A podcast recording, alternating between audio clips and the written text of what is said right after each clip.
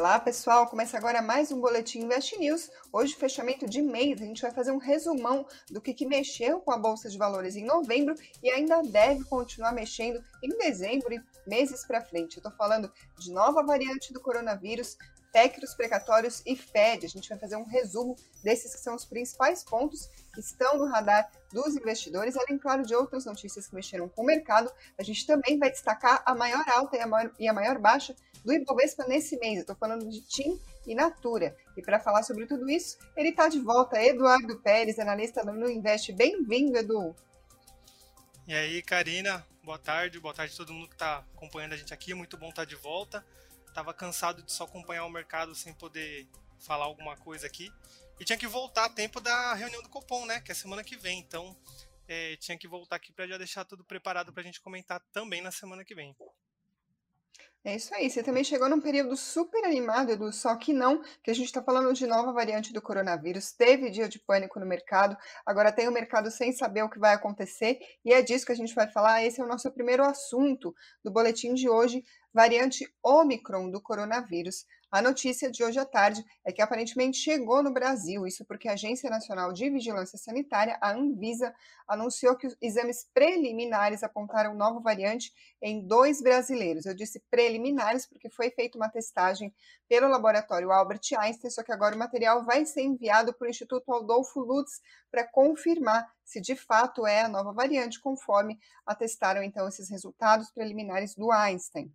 É, foi, esses dois brasileiros que apresentaram esse resultado foram passageiros que vieram da África do Sul. E aí a Anvisa esclareceu o seguinte, abre aspas, a entrada do passageiro no Brasil aconteceu no dia 23 de novembro, ou seja, antes da notificação mundial sobre a identificação da nova variante, que foi relatada pela primeira vez à OMS pela África do Sul no dia 24 de novembro. Falando em OMS, ela disse hoje que tem pelo menos 56 países implementando medidas restritivas de viagem desde 28 de novembro, ou seja, o que é isso? Países fechando as fronteiras para diversos outros países, para voos de outros países, com medo, então, de que a variante Ômicron acabe se alastrando ainda mais. É, no entanto, a OMS diz que os países devem aplicar uma abordagem baseada em evidências e no risco, como triagem, testes ou quarentena de passageiros internacionais. Mas, segundo a OMS, proibições generalizadas não evitam a propagação dessa nova cepa do vírus. Está todo mundo querendo saber, na verdade, uh, se as vacinas que a gente tem até agora são eficazes e também qual é o perigo que representa esse novo, essa nova variante do coronavírus, porque por enquanto a gente tem mais dúvidas do que respostas. Sobre vacinas, a gente teve hoje o presidente executivo da BioNTech falando com a Reuters e ele disse que a BioNTech e a Pfizer avaliam que a vacina contra a Covid que foi desenvolvida em parceria por essas duas empresas, nas palavras dele, provavelmente oferecerá forte proteção contra qualquer doença grave da nova variante Omicron do coronavírus. Ele também falou o seguinte: na minha opinião, não existe razão para estar particularmente preocupado. A única coisa que me preocupa no momento é o fato de que existem pessoas que não receberam nenhuma vacina, fecha aspas. Essa, inclusive, é uma discussão que ganhou força nos últimos dias por causa do surgimento dessa nova variante do na comparação se não fosse essa pandemia. Eu comentei agora há pouco as declarações do presidente da BioNTech, mas a gente também teve o presidente na Moderna dando entrevista. Ele falou para o Financial Times, só que ele foi para o outro lado. Enquanto o presidente da BioNTech foi bem otimista, o presidente da Moderna levantou a perspectiva de uma queda na proteção contra a nova linhagem do coronavírus nas vacinas atuais. Ou seja, como eu disse, mais dúvidas do que respostas por enquanto. Edu, essa é a atuada do mercado, então mais dúvidas do que respostas. O que, que a gente pode esperar, falando de mercado financeiro, com relação a essa nova variante do coronavírus? É um momento bem complicado porque o mercado sempre se antecipa, né? Ele nunca espera realmente o fato se concretizar para você fazer a compra ou fazer a venda de nada. Então, é, a gente vem acompanhando isso, o anúncio de novas cepas tem derrubado. É, primeiro você vê ações ali de turismo, as aéreas sofrendo com isso. Nesse caso aqui, é, tem gente falando que talvez o mercado tenha reagido um pouco pessimista demais, porque teoricamente o que a gente sabe é que essa é uma, um, uma nova variante que talvez a transmissibilidade dela seja maior do que o que a gente conhece, mas a letalidade ainda não é conhecida. Então, do ponto de vista técnico, não temos nenhum, nenhuma prova de que isso realmente vai afetar do modo que o mercado está esperando. Mas o problema mesmo, e aí falando não só no mundo inteiro, mas como aqui no Brasil, é que a gente está chegando num período que vai começar o Natal e que normalmente as festas só terminam lá no Carnaval, né? Então a gente estava com uma expectativa bem grande, estava tendo essa discussão se era válido a gente fazer, por exemplo, tinha alguns estados, algumas cidades que estavam cancelando é, shows de Natal, Réveillon e também fazendo cancelamento de Carnaval. E aí isso vai meio que na contramão do que a gente estava querendo, né? É, por exemplo, o estado de São Paulo estava estudando, né? Se eu não me engano era a cidade de São Paulo, não o estado, estava estudando abolir o uso de máscara em local aberto. E aí, com essa informação da nova variante, isso já vai um pouquinho por água abaixo. E aí a gente saber que tem casos aqui no Brasil já é muito mais complicado, porque geralmente, se a gente descobre que tem um caso aqui, é porque provavelmente já tem vários outros que a gente não sabe por falta de testagem. Então, foi normal essa reação do mercado, até descolou um pouquinho do padrão que a gente vem acompanhando, que é se eu aqui acompanho bastante juros futuros. Então, normalmente os juros futuros sobem, a bolsa cai e o dólar sobe. Hoje, o, a curva de juros deu uma caída e a bolsa caiu junto. Então, mostrou que não foi tanto voltado para o nosso cenário, por exemplo, político, nem orçamentário, e foi mais um temor global mesmo. E aí, o que é de curiosidade para a gente sempre acompanhar, a gente tem o índice VIX, que é um índice de volatilidade de opções lá das empresas que estão no S&P 500. Então, ele é o que a gente chama ali carinhosamente do índice do medo, porque quando você tem muita volatilidade no mercado, esse índice sobe bastante, e hoje, por exemplo, ele subiu 18,42%. Então, o mercado global está ficando mais apreensivo em relação a isso.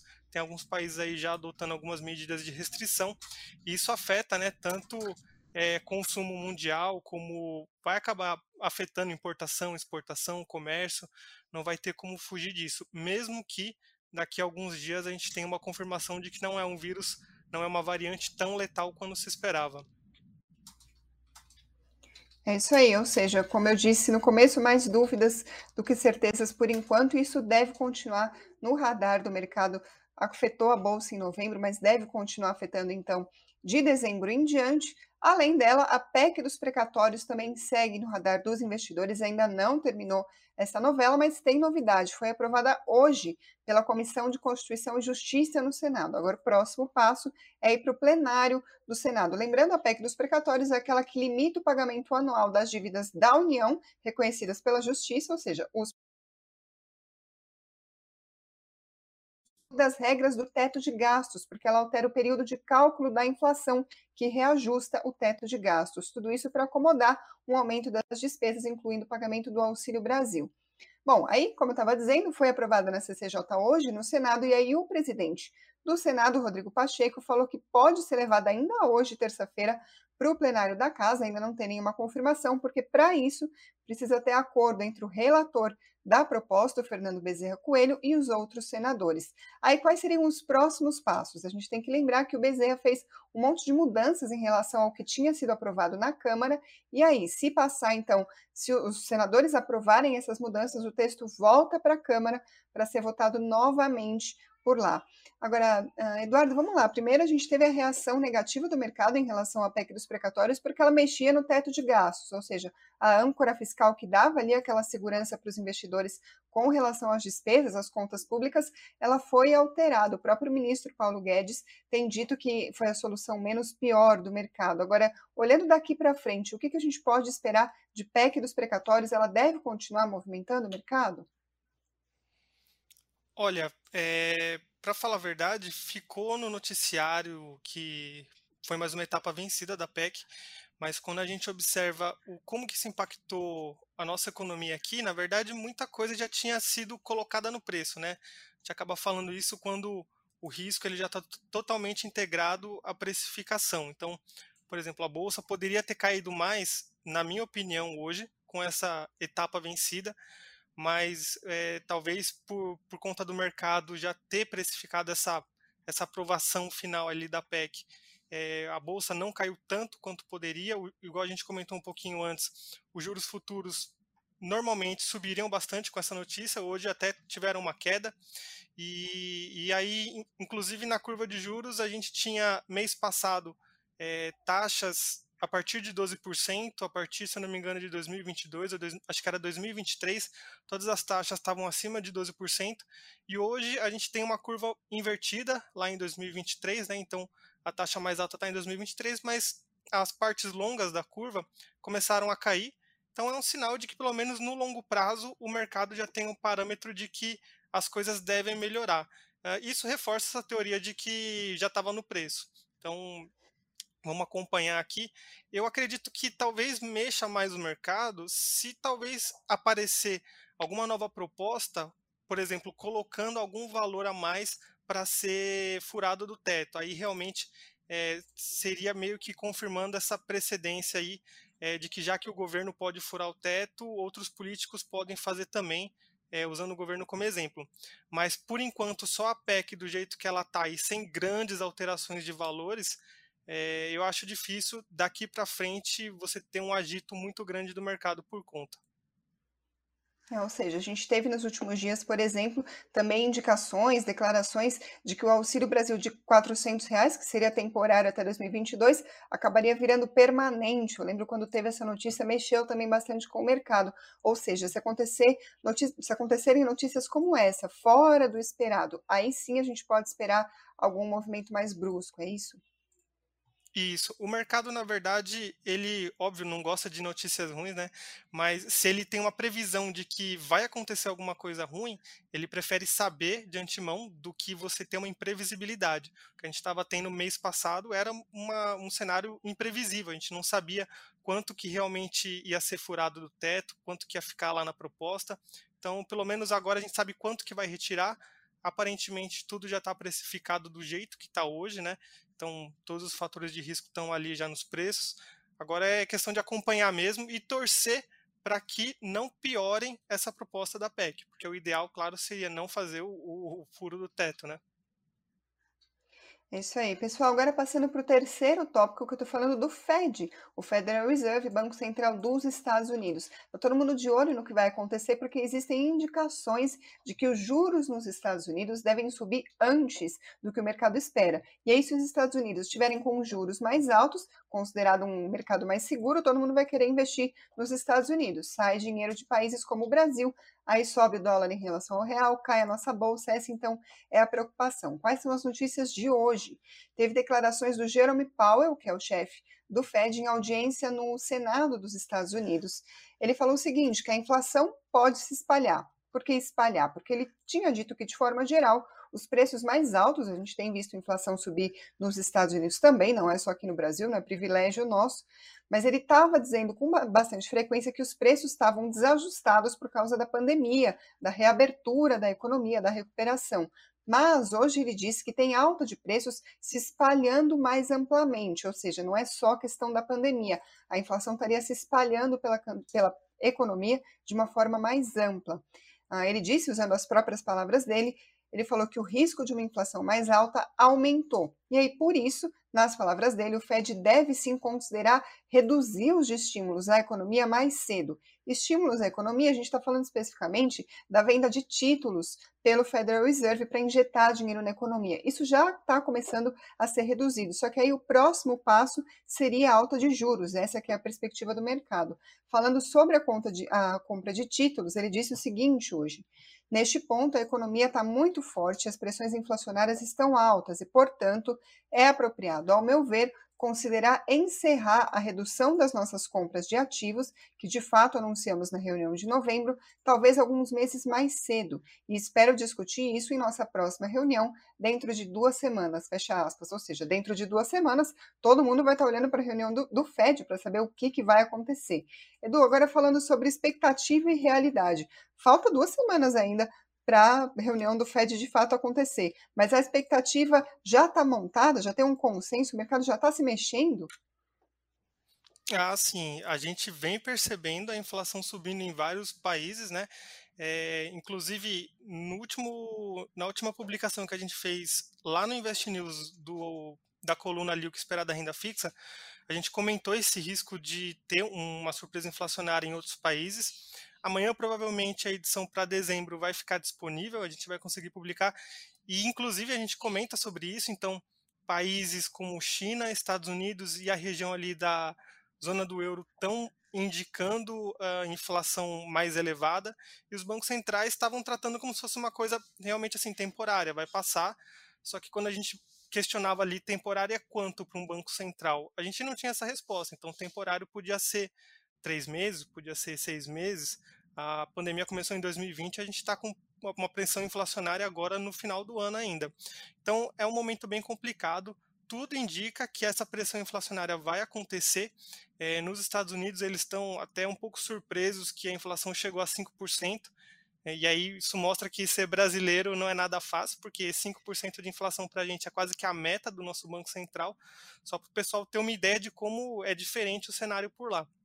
Então, é, o Fed está acompanhando, e aí o que acontece é o seguinte: se o Fed vai falando aos poucos de uma maneira relativamente suave de que ele vai aumentar os juros, talvez o mercado não tenha um choque tão grande. Né? O meu medo, algumas, alguns meses atrás, era o Fed, por exemplo, anunciar o início do tapering, né, que é o, o, quando eles param de injetar tanto dinheiro na economia. Meu medo era que esse anúncio do tapering fosse impactar as bolsas globais aqui, por exemplo, emergentes igual a gente, de uma maneira negativa, mas até que foi tranquilo. Foi um dia que a gente, surpreendentemente, não teve é, uma queda ali muito expressiva. Mas, com certeza, quando você tem o Banco Central, né, porque quando a gente. Vamos pensar dessa maneira. É, uma das teorias para a diferença de câmbio seria o diferencial da taxa de juros. Ou seja, se você tem uma diferença muito grande de taxa de juros entre países, o país com uma taxa de juros maior tende a ter é, um, acaba sendo mais interessante para o investidor, então ele traz os dólares e aí a, a, moeda dele desse país acaba se fortalecendo. No caso dos Estados Unidos, como eles são o país referência, né, é, os títulos do Tesouro dos Estados Unidos são considerados livres de risco, esse aumento na taxa de juros propicia um investimento mais seguro do que títulos de outros governos, com uma taxa de rentabilidade maior. Então, países como o Brasil e aí outros emergentes tendem a sofrer um pouquinho com isso, o câmbio acaba se depreciando. Então, é sim um fator para a gente ficar de olho, porque isso pode impactar tanto a questão só do câmbio, como quando a gente para para pensar em petróleo, né, em combustíveis que são itens que estão subindo bastante, e isso volta a pesar também no IPCA mais para frente. Demora às vezes alguns meses, mas essa alta acaba chegando para o consumidor. Isso aí, pessoal. A gente vai passar para outras notícias importantes de hoje que também entraram no radar do mercado. E a primeira delas é a PNAD do IBGE, a pesquisa que mostra os dados do mercado de trabalho. A taxa de desemprego no Brasil caiu de 13,1% para 12,6%. Uma queda, só que por que, que caiu? Porque aumentou o número de trabalhadores subocupados e informais, o número de trabalhadores por conta própria atingiu o número recorde, ou seja, uh, a melhora, né, aparentemente a melhora do mercado de trabalho está sendo puxada por informalidade, trabalhadores subocupados, enquanto o emprego com carteira assinada segue sofrendo. Além disso, o rendimento real dos trabalhadores encolheu e está no menor patamar desde 2012. Ou seja, o que é tudo isso? Na prática, está faltando trabalho com carteira, as pessoas estão se virando e ganhando menos. A taxa de informalidade, por exemplo, subiu de 40% para 40,6% da população ocupada, e segundo o próprio IBGE, a informalidade responde por 54% do crescimento da ocupação no país. Já o CAGED, que é uma pesquisa, é o Cadastro Geral de Empregados e Desempregados, uma pesquisa divulgada pelo próprio governo, mostrou que o trabalho formal continua desacelerando. Em outubro foram criadas 253 mil vagas de trabalho com carteira assinada. Hoje o dólar, respondendo então o JG Júnior, que estava perguntando, subiu 0,48% a R$ 5,63. No mês, caiu 0,18% sobre o real. O Ibovespa hoje caiu 0,87% aos 101.915 pontos e neste mês caiu 1,53%.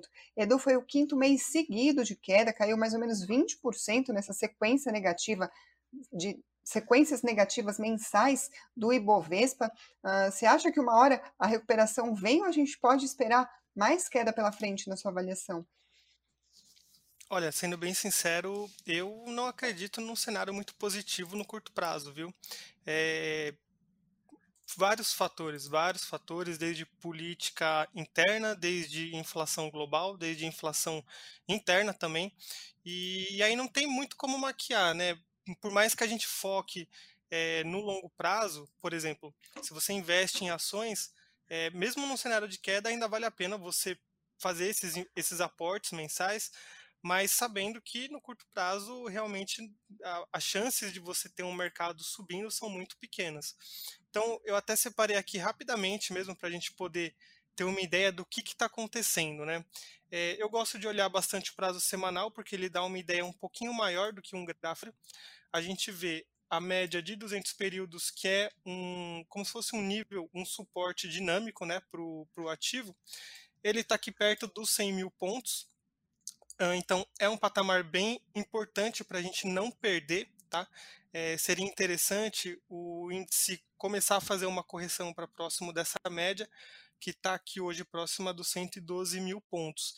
Isso porque ele está bem distante, não significa que ele vai reverter essa tendência, é, mas pelo menos a gente tem algumas semanas de, de, assim, vai reverter um pouco essas perdas, né? Quando a gente pensa num prazo menor, num prazo aqui, é, olhando o gráfico diário, a gente consegue ver que esse nível que a gente tinha colocado aqui perto dos 100 mil pontos é uma faixa psicológica, porque, claro, né, é, 100 mil pontos, é, normalmente esses números redondos, é, 10 mil, 100 mil, 50 mil, ou com próprias ações, quando você coloca 10 reais, 50 reais, são níveis que normalmente eles tendem a ser respeitados, tá? Então aqui a gente teve alguns pontos que os 100 mil pontos mais ou menos foram respeitados, outros, outras ocasiões não foram.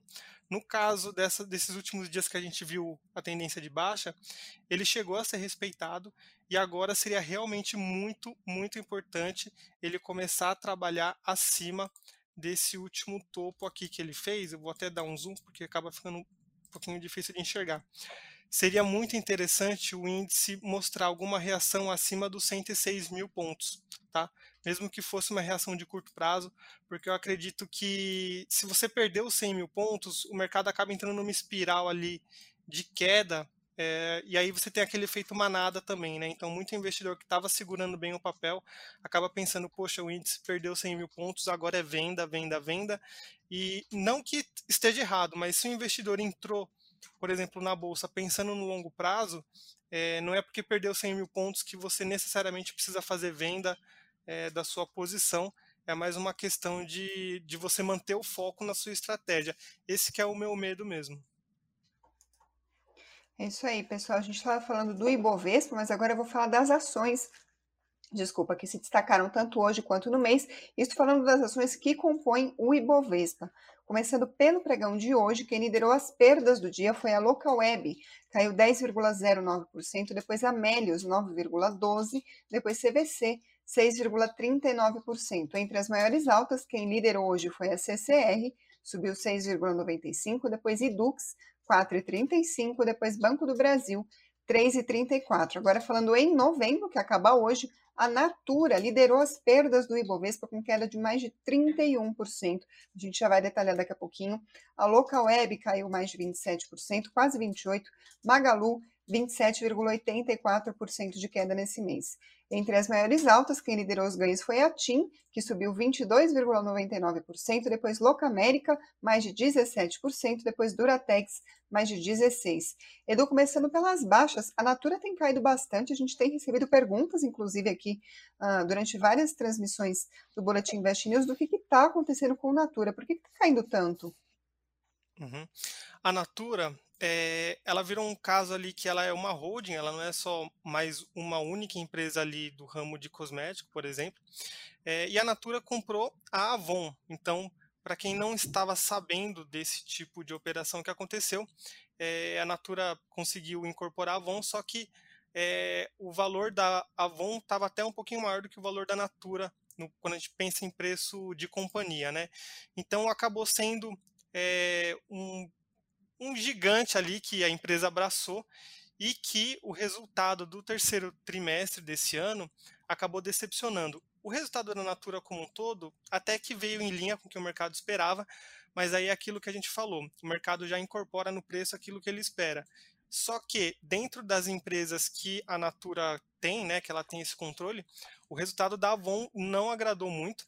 Então a Avon acabou sendo um pouco afetada ali pelo câmbio e também pela inflação, até porque os produtos da Avon no momento aqui a gente está vivendo uma situação que o risco de estagflação já está bem real, né? Então a inflação muito alta, aliada com essa parada econômica, é, você deixa de crescer o país economicamente falando, é, as pessoas param de dar tanta importância em comprar, por exemplo, cosméticos e realmente é, o orçamento começa a diminuir porque o preço dos alimentos, o preço de outros itens mais básicos, né, comparando com cosméticos, acabam, sumi, é, acabam subindo. Então isso acabou afetando bastante a Avon, é, mas a, e aí o mercado acabou punindo com a queda das ações. Eu vou até colocar na tela para a gente ter uma ideia melhor. É, apesar de que a Natura tem algumas marcas estrangeiras que não ficam tão suscetíveis ao mercado brasileiro, né? Ela tem, por exemplo, a Body Shop, que é uma marca lá da, do Reino Unido, se eu não me engano. É, a própria Avon é uma empresa americana, mas enfim acabou sofrendo bastante. E, e aí o, o, problema, o que pesou bastante foi esse resultado um pouquinho menor da Avon e também é, a Natura ter mudado a meta da margem EBITDA deles, é, que estava ali, eles tinham uma meta de alcançar essa margem entre 14% e 16% em 2023, eles postergaram para 2024. Então o mercado acabou entendendo isso como um sinal negativo para a própria Natura, né? É, quando a gente olha o comportamento do mercado, claramente aqui a gente vê o último topo significativo perto de 60 reais. Depois o papel caiu sistematicamente aqui, ele chegou até a segurar por algumas semanas só na, nessa primeira média de 21 períodos, depois a própria média de 200 períodos não conseguiu segurar e o mercado vem, vem como a gente vem falando, né, vem batendo bastante na, no papel. No caso aqui, a gente até consegue, além de você ter é, mais ou menos na metade do ano essa contaminação do risco político, que é uma coisa que a maioria das ações vem sofrendo, a gente consegue identificar o dia que a Natura divulgou os resultados, que foi exatamente aqui onde as ações é, já abriram aqui com uma queda expressiva, teve um gap, né, que é esse espaço em branco entre o fechamento de um dia e a abertura do outro. E ali realmente você teve dias de quedas bem fortes, apesar de que nos últimos dias é, essas quedas vêm diminuindo. Então, por exemplo, hoje a gente vê que o preço teve ali uma variação negativa bem pequena, e eu acredito que é, é distante da média, então pode ser que a gente tenha alguns dias de correção pela frente, tá? Mas isso não significa que é, também inverteu, é, que conseguiu reverter essa tendência para uma alta. A gente tem que acompanhar de perto. Porém, alguns analistas vêm comentando que, por exemplo, a Natura continua interessante para o longo prazo, pensando que é uma coisa passageira que a Avon acabou sentindo, e a Natura, é, como a, ela comprou, né, a Natura comprou a Avon, e a Avon estava no momento de turnaround, então é um momento delicado, não é, um, um, assim, a empresa não estava numa situação igual a da Oi, mas era um momento que a Avon estava com dificuldade, sim, e agora a Natura aproveitou esse momento para fazer essa compra e isso vai se mostrar bom para o acionista no médio e no longo prazo. E aí entra aquilo que a gente sempre fala: no Brasil tudo é mais complicado, a gente teve esse risco de estagflação e isso atrapalha é, as previsões que as empresas fazem, o que a gente chama de guidance, né, que é como se fosse é, uma meta que eles têm para seguir ali para os próximos anos, acaba sendo afetado. Então, os analistas acabam revendo um pouco esses modelos. É, você tem aquelas é, divulgações de que os preços alvos para compra é, acabam sendo revisados, mas assim é uma coisa que no médio e longo prazo o acionista tem que saber que é, é ele fica suscetível em qualquer tipo de empresa de capital aberto, renda variável é assim mesmo, e é, o próprio sistema aqui, o próprio índice Bovespa está numa tendência de queda, então é, não adianta esperar que a gente vai ter um, por exemplo, a Natura subindo 20% num dia ou numa semana, porque provavelmente isso não deve acontecer. Só para pontuar para quem está nos ouvindo por podcast ou pela Alexa, mas não está vendo a tela, o Edu mostrou o gráfico da Natura e dá para ver o tamanho da queda no dia, no dia seguinte, né? Depois da divulgação dos resultados. Aliás, eu adoro, Edu, quando você mostra no gráfico o dia de alguma notícia, alguma divulgação de balanço e aí o que, que aconteceu. Dá para ver claramente, então, a reação do, do mercado por essa imagem. Agora, falando da outra ponta, a TIM se destacou entre as altas em novembro, né, Edu? Foi. A TIM é, foi um caso engraçado, porque uh, quando a gente estava até comentando da Natura, a Natura é uma empresa que preza bastante a parte de ESG deles, porque eles pensam bastante no meio ambiente. Tem aquela parte de não fazer teste em animais, que é bem interessante. Inclusive, um dos motivos comentados ali seria de que a demanda por empresas com foco em ESG lá fora seria maior, por isso que talvez a Natura escolhesse fazer é, um dos motivos para ela fazer essa listagem lá fora. Mas o que, que isso tem a ver com a TIM? É porque é engraçado, a TIM, por exemplo, é, quando a gente pensa em ESG, a gente pensa muito em metas ambientais, né? Só que tem também o G de governança corporativa, que é o que puxa bastante o assunto da TIM hoje. A TIM ela é controlada pela Telecom Itália, então é uma empresa uh, italiana pelo nome, né? É, e aí ela recebeu uma proposta de aquisição, não a TIM aqui do Brasil, mas a Telecom Itália de uma gestora chamada KKR. E, e aí, com essa possível compra da Telecom, é, a Telecom talvez fechasse o capital lá na Bolsa de Milão. E também o mercado especulava é, que essa gestora não tivesse interesse em manter as operações é, da TIM aqui no Brasil. Então, é, o que aconteceria seria como se fosse uma venda das participações da Telecom referente à TIM aqui no Brasil.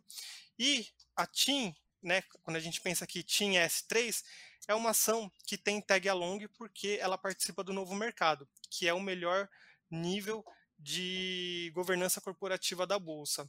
Então, o vendedor, é, quando você pensa ali numa, no processo de aquisição ou de venda de participação, é, o, a pessoa que está comprando, e aí nesse caso seria essa gestora, ela tem que oferecer 100% do valor oferecido para o acionista majoritário também para os acionistas minoritários. E aí, até às vezes, para evitar um pouquinho você ter algum é, acionistas não querendo, ou para não dar nenhuma margem de erro na operação, eles acabam oferecendo normalmente um valor acima do que é a empresa vale é, quando a gente pensa em ações na bolsa. Então, para o acionista que é pequeno, acionista pessoa física, normalmente acaba valendo a pena porque você recebe é, um prêmio ali, o que a gente chama também de gordura ali da, no preço da ação, e para o acionista isso acaba sendo bom. É, tem algumas, uh, algumas discussões se realmente a, a Telecom vai querer vender essa participação das suas operações com a TIM Brasil aqui ou não, mas de qualquer forma é uma opção que está no radar, né? Tanto que as ações da Telecom lá fora subiram bastante com essa notícia e as ações da TIM também subiram bastante. E aí eu vou colocar na tela só para a gente ver exatamente uma coisa parecida é, quer ver, ó?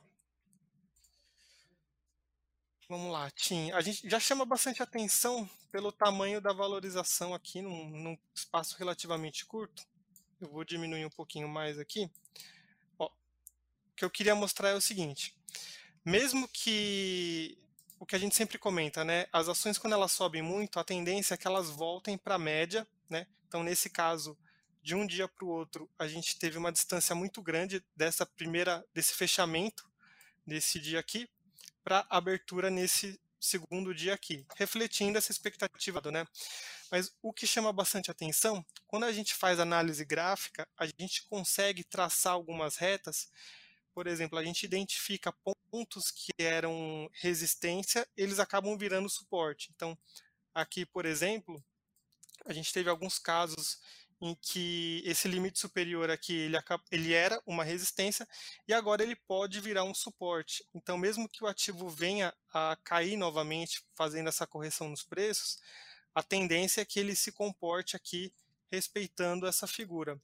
Mesmo se ele não se comportar, mesmo se você tiver uma correção maior, é, no curto prazo, eu estou olhando agora o gráfico diário, então quando a gente olha o gráfico diário, tem essa média roxa é a de 200 períodos, ela foi respeitada na maioria das vezes nesse caso aqui, e agora o ativo conseguiu trabalhar acima com uma certa. Então a gente tem dois elementos positivos, pelo menos para o curto prazo aqui. É, ele está sendo negociado acima da média de 200 períodos e ele está sendo negociado acima dessa média de 21 períodos. Então, mesmo que ele venha fazer alguma correção para próximo de 13 reais aqui, é, não consideraria que foi só movimento de mercado por conta dessa notícia. Acho que talvez a gente veja é, uma tendência surgindo aí. Talvez seja um pouquinho cedo para a gente cravar, mas é bom a gente ficar de olho e é bom também o acionista da TIM saber é, que além de você ter essa possibilidade de ganho com a oferta ali, com a aquisição das ações por conta do tag along, você pode ter também é, uma tendência vinda aí valorizando a ação. Isso aí, a gente, claro, vai ficar de olho, continuar acompanhando não só a TIM, mas as outras ações. Quero agradecer todo mundo que deixou pergunta e mensagem aqui para a gente. Infelizmente, a gente não vai ter tempo de responder tudo, mas fiquem tranquilos que a gente está de olho, está lendo tudo para trazer de pautas para os próximos programas. Agradeço a participação de vocês. Deixem sempre comentários do que vocês gostariam de ver aqui no Boletim Invest News. Se inscreva se você ainda não fez isso, deixa o like se você gostou desse programa. E para quem está só nos ouvindo para o podcast, mas não está vendo, muito obrigada pela audiência de vocês. Edu, obrigada, bem-vindo de volta novamente. Ah, muito bom estar de volta, viu? Até a próxima, pessoal. Um bom descanso e até amanhã, que tem mais fechamento.